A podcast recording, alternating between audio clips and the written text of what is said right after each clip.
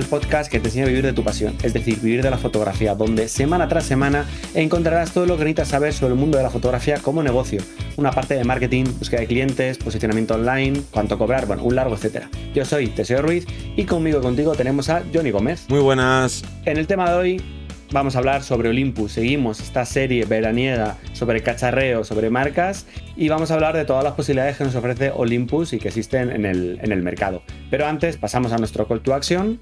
Y sí, este call to action es explicarte que este podcast forma parte de la academia Vivir de la Fotografía, que la encuentras en vivirdelafotografía.es y básicamente es una academia online que funciona como un Netflix, como un HBO, por 10 euros al mes puedes acceder inmediatamente a los más de 25 cursos que tenemos actualmente y es que cada semana publicamos tres nuevos vídeos los lunes, los miércoles y los viernes que van conformando pues esta serie de cursos, es decir, esto no para de crecer, cada día hay más cursos, más formación y esta formación es tanto en técnica fotográfica como en edición y revelado de nuestros trabajos y sobre todo la parte más importante que no se le suele dar prácticamente ninguna importancia y es el marketing, que esto es fundamental si queremos convertir nuestra afición en nuestra profesión. Y no solo eso, sino que también tenemos las consultorías en vivirdelafotografía.es barra consultorías y ahí es una manera de que trabajemos en conjunto porque claro, cada persona tiene unas características, unos unos puntos fuertes, unos puntos flacos, depende a qué nicho, a qué tipo de fotografía te quieras orientar, pues ahí te podemos ayudar y trabajar en una estrategia conjunta con, ¿no? Pues con nosotros y nosotros contigo para que ¿no? Al final de cuentas, ayudarte a este camino que sobre todo al principio se hace muy difícil, pero ojo, no solo al principio, también eh, tenemos consultorías de gente que, vamos, que lleva más de 10 años en la fotografía y que le va muy bien, pero que dice, oye, yo quiero dar un salto más allá, pero me encuentro un poco perdido, no sé cómo hacerlo, ¿qué, qué opináis? O decir, no, pues muchas veces hemos dado nuevas ideas de negocio, así que si quieres que trabajemos en conjunto, pues vas ahí a repito, vivirdelafotografía.es barra consultorías y tienes toda la información de los distintos tipos de consultorías que ofrecemos. Y ya nos vamos a pasar a hablar de los puntos fuertes y los puntos débiles de la marca.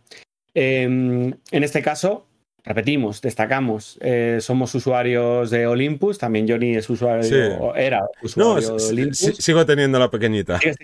Vale, vale, está bien. A día de hoy yo es el segundo cuerpo con el que suelo trabajar y depende de qué tipo de, evento, de trabajo, utilizo Nikon o utilizo eh, Olympus. Y vamos a hablar desde nuestro humilde punto de vista, uno más, ni mejor ni peor, para destacar en este caso cuáles son las virtudes, los defectos y con qué cámaras nos quedaríamos y por qué. En este caso vamos a empezar con los puntos fuertes y es que eh, me he puesto a hacer la lista y es que no paraba de añadir elementos de punto fuerte, ¿no? En este caso, para mí, un punto clave que son cámaras pequeñas. Cuando digo pequeñas, que son muy pequeñas. De hecho, podemos llevar algún objetivo con Pancake y, realmente lo podemos llevar en el bolsillo. Entonces son cámaras muy pequeñas, son cámaras estabilizadas.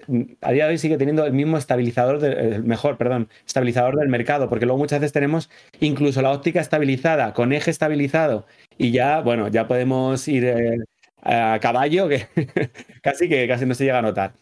Sí que es cierto que el estabilizado de, Olympus lleva muchísimo tiempo en el mercado y por eso pueden sacar pecho sobre ello. Pero vamos, yo no paro de, de destacar que puedo hacer fotografías a un segundo a pulso y en ocasiones a dos segundos a pulso estabilizándome yo con los codos, manteniendo la respiración en modo francotirador casi, y, casi casi puedes llegar a los dos segundos. Luego tenemos un sellado brutal. Los, cuerpos que son sellados, a mí me ha pasado de eh, tormentas de arena con agua en barro, caerse en la, cámara literalmente, caerse en un charco de barro, pero literal. Y luego pasarle, pasarle un chorro de agua y como nueva, no le ha pasado nada ni al, ni al cuerpo ni al objetivo. Eh, luego, otro punto a destacar, que los objetivos generalmente son muy pequeños para todo lo que abarca. Vamos, ni que decir, tiene el, creo que era el 300, que es relativamente pequeñito. Em, yo lo he probado dos veces y es una auténtica gozada. Si eso yo quiero llevarlo con el factor de recorte, que es otro punto eh, generalmente a favor en este caso, que tienes un factor de recorte de 2X ya llevas un 600 milímetros en un espacio que deberías llevar perfectamente un monopié cargando con ello. Y esto es mucho más reducido entonces para ópticas, tanto las Pro, eh, que a lo mejor son un pelín pesadas, los modelos más angulares, como son lógico, al final con ópticas más, con mejores em, materiales, pues va a pesar más, pero incluso para teles siguen siendo objetivos pequeños y ligeros. Factor de recorte hemos dicho 2X y por último el tema de Light Composite, que igual puede parecer una tontería, pero el tener un software especializado para componer en situaciones de luz en concreto, ya no solo para light painting, que es como el clásico, ¿no? Pero eh, yo para hacer algunas eh, composiciones o hacer algunas fotografías más artísticas o similar, me viene genial. Entonces, son estas 1, 2, 3, 4, tenemos como seis puntos a sumar. ¿Cuál es el punto a restar? Pues hay un punto que vale por 6. O sea, realmente el mayor, para mí, el mayor problema de Olympus es el ruido. Y no me canso de ver reviews de otros fotógrafos, otros otras fotógrafas, de compañeros. No, si el ruido no es para tanto. Bueno, pues vosotros en este caso viviréis mucho más contento con Olympus, pero yo no puedo. Yo no puedo subir la ISO por encima de 6400, de 3200. Aparece un grano de mi punto de vista muy duro, muy rudo y que luego tengo que estar pasando un programa de edición para eliminarlo. Ya ni te cuento el, tener que aclarar un poquito la foto, ajustarla, me da un, poquito más de ruido. Entonces, a día de hoy, todo lo que se carga lo anterior es el tema del ruido. Si somos de los que sufrimos en cuanto vemos un poquito el granito, es que no hizo 800, fíjate qué grano. Nada, olvídate, no, no vayáis a Olympus. Sin embargo, si sois de las personas que sois más prácticas y necesitáis buscar algo diferente, eh, queréis una cámara un poco para todo, más de viaje, inclusive más todoterreno, y el ruido no es una de las exigencias a nivel eh, profesional. Yo conozco varios fotógrafos, por ejemplo, que trabajan en, estudio con una Olympus y ahí el ruido vas a trabajar en ISO 100, no tiene ningún problema. Pero luego se llevan eventos en situaciones con buena luz o con situaciones de luz donde a lo mejor no hay elementos que se mueven, porque yo hemos dicho antes que puedo disparar un segundo a pulso.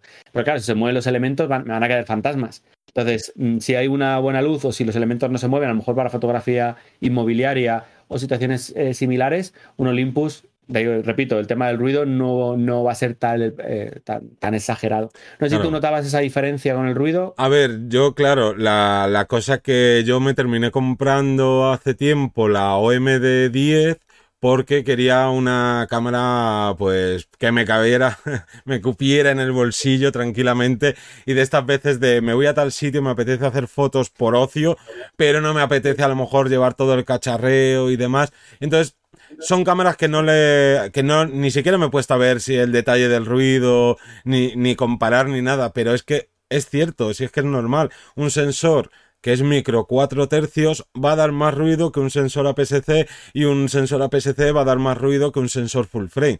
Esto es, a día de hoy por lo menos, ley de vida. Y en igualdad de condiciones. Claro, exacto. Claro que si me coges una, una PSC eh, o una full frame de hace un montón de años y me coges una sin micro 4 tercios de ahora, sí, sí que le puedes superar, pero en, igualdad de construcción de año y demás, sí que hay una diferencia notoria porque es que al final es eh, es la propia construcción es así. Claro, y luego, oye, que a lo mejor dentro de un tiempo todo esto de del de cómo se dice esto de ah, de la inteligencia artificial y todas estas cosas que van implementando cada vez van mejorando como bien decías el ruido en sensores más pequeños y ojo aquí yo siempre pienso que el ruido es súper subjetivo, porque lo que para mí a lo mejor es un ruido inaceptable, para otro dices, pues si esto no es nada, y para otro todo lo contrario. Que... Entonces, yo ante Olympus, que me parece una marca que me encanta, yo lo que haría, lo que decías antes, vas a una tienda, oye, déjame probarla, quiero hacer cuatro fotos a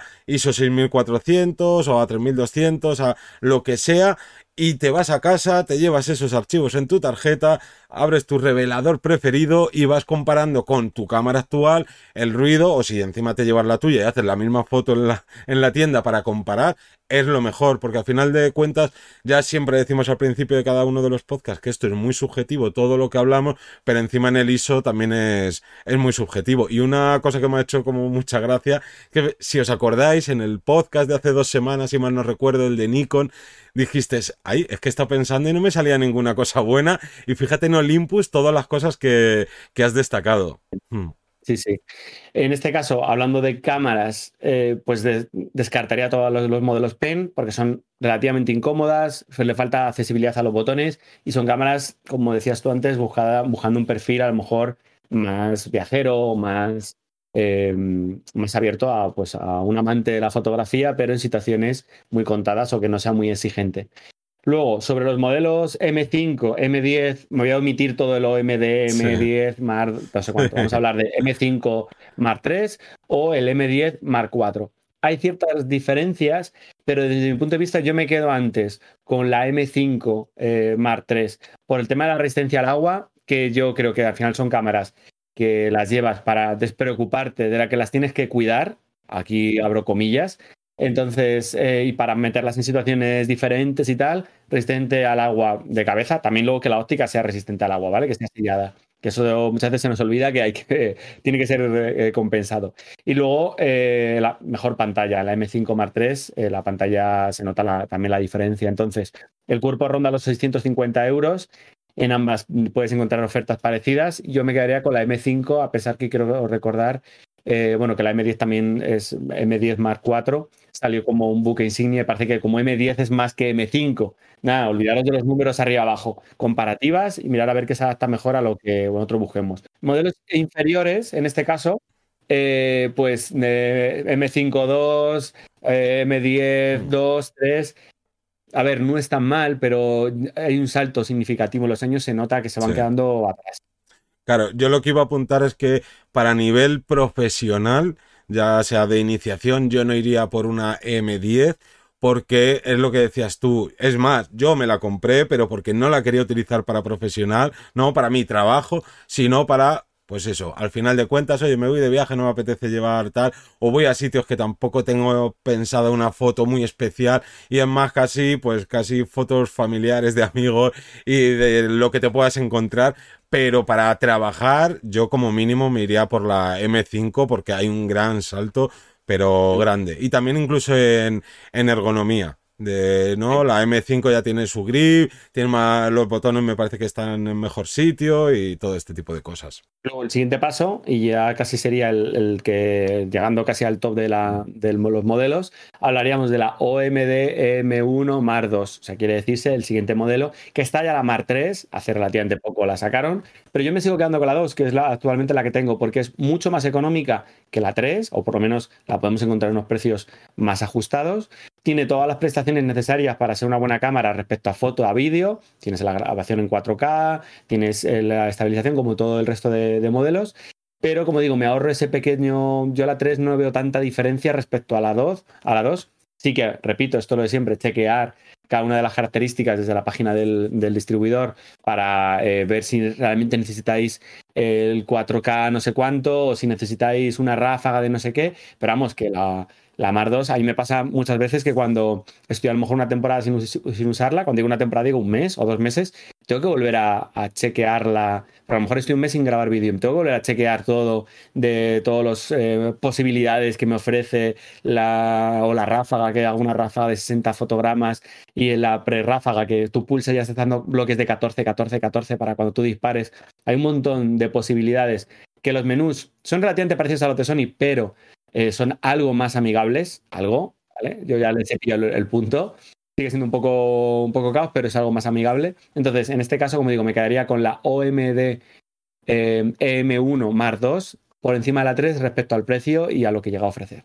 Y por último, descartando ese mamotreco, ese, ese mamut que, que sacaron de cámara, la EM1X, era una cámara em, Olympus típica, pero con el grid pegado, haciendo que sea mucho más grande para manos grandes. Ok, si resulta que tienes las manos eh, grandes y te apetece tener una cámara de estudio para no moverla de allí, es tu cámara. Pero yo sigo pensando que si necesito un grid, pues le añado un grid a la OMD Mark II y ya está. No es tan ergonómica como esta, es, cierto, pero, pero, es que es muchísimo más cara. Sí que tiene ciertas eh, posibilidades extra la M1X pero no sé, yo creo que ahí buscaron, o por lo menos aquí en España, un target que creo que no es el adecuado para, para este tipo de cosas.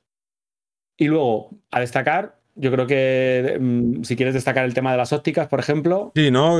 a mí me parece, porque claro, al final, eh, con los cursos y demás, pues eh, yo al final también utilizo tu cámara, tus, tus ópticas, y las ópticas eh, zoom que tienen Olympus son, ah, no, de la gama Pro, son increíbles. Y claro, eso te hace pues a final de cuentas también esto es muy personal, ¿no? Hay gente que le gusta más eh, trabajar con ópticas fijas, a otras más, o necesitan más un zoom por la versatilidad, pero eh, si eres de los que tienes de todo, es que casi que no te merece la pena ni siquiera ir a por las ópticas fijas, porque los zoom dan una nitidez, una calidad increíble, que a no ser que necesites pues más luminosidad, ¿no? Porque tenga, tengas la posibilidad de abrir más el diafragma, eh, pues es que me parecen ópticas increíbles hay que valorar eh, qué hacemos. ¿Qué preferimos? ¿1.8 y, que sea óptica fija o 2.8 y tener cierto recorrido, siendo que prácticamente a nivel nitidez son muy, muy parecidos? Repito, las ópticas Pro, yo trabajo con el 1240 Pro y el 714. También es cierto que son un poquito más pesados y ya no te convierte la cámara tan ligera, pero sigue siendo más ligera que, lo, que el resto de, competidores. Lo único que bueno, han sacado los modelos F4, que son bastante más ligeros, no los he probado todavía, pero, pero bueno, también tienen muy, muy, muy buena pinta. Pero respecto a, fijos, yo lo hice las pruebas, le pedí a compañeros que me dejaran sus fijos, los puse en su momento, recuerdo, con Lightroom, los comparé y dije, mira, me quedo antes con un Pro, una sola óptica, todo terreno, que, es que son igual prácticamente de, nitidez. Entonces, bueno, que en este caso, si queréis dar el salto y pillar unos Pro, no hace falta tener, como nos pasan otras veces, que tengo el fijo para una cosa, dos, tres fijos. Y luego el todoterreno que abarca un poco todo ese recorrido, no vaya a ser que para eventos tal, bueno, pues nos podemos ahorrar y, todo eso. Y una duda que me ha surgido ahora de Olympus, ¿qué tal, eh, qué de marcas tienen de objetivos de terceros? ¿Le pasa un poco como a Fuji que, que tiene las nativas y poquito de tercero? ¿Cómo va? Se queda corta, le pasa igual que, Fuji. En este caso se queda corta, trabaja con alguna otra marca. Entonces, bueno, no tenemos, sí, a lo mejor como un, extra eh, a destacar, no tendremos esa parte de terceros, pero sí que es cierto que, que, tiene los que ya trabaja con ellos, tiene bastantes y luego puede utilizar los de Panasonic que eso también es otro punto a favor, porque al final Panasonic, que ya hablaremos de ello, son cámaras también micro 4 tercios y te permiten utilizar sus propios objetivos. Entonces hay a veces que es como, no se ajusta mi presupuesto, bueno, pues voy a Panasonic que son un poquito más económicos y que prestaciones pues a lo mejor se adaptan más a lo que, a lo que estoy buscando. Entonces les faltan más, más marcas, pero eh, pueden coger de su aliado, que en este caso es Panasonic. Exacto. Pues poco más, ya tienes aquí todas nuestras opiniones sobre Olympus por si estás dudando o si querías saber más sobre lo que opinamos de esta marca. Y como siempre, daros las gracias a todos y a todas los que os suscribís a nuestra academia, a los que nos dejáis valoraciones de 5 estrellas en Apple Podcast y en general a todos aquellos que nos escucháis, nos comentáis en Spotify, en Evox, etc. Y como siempre digo, nos escuchamos el próximo lunes a las 7 de la mañana. Un saludo.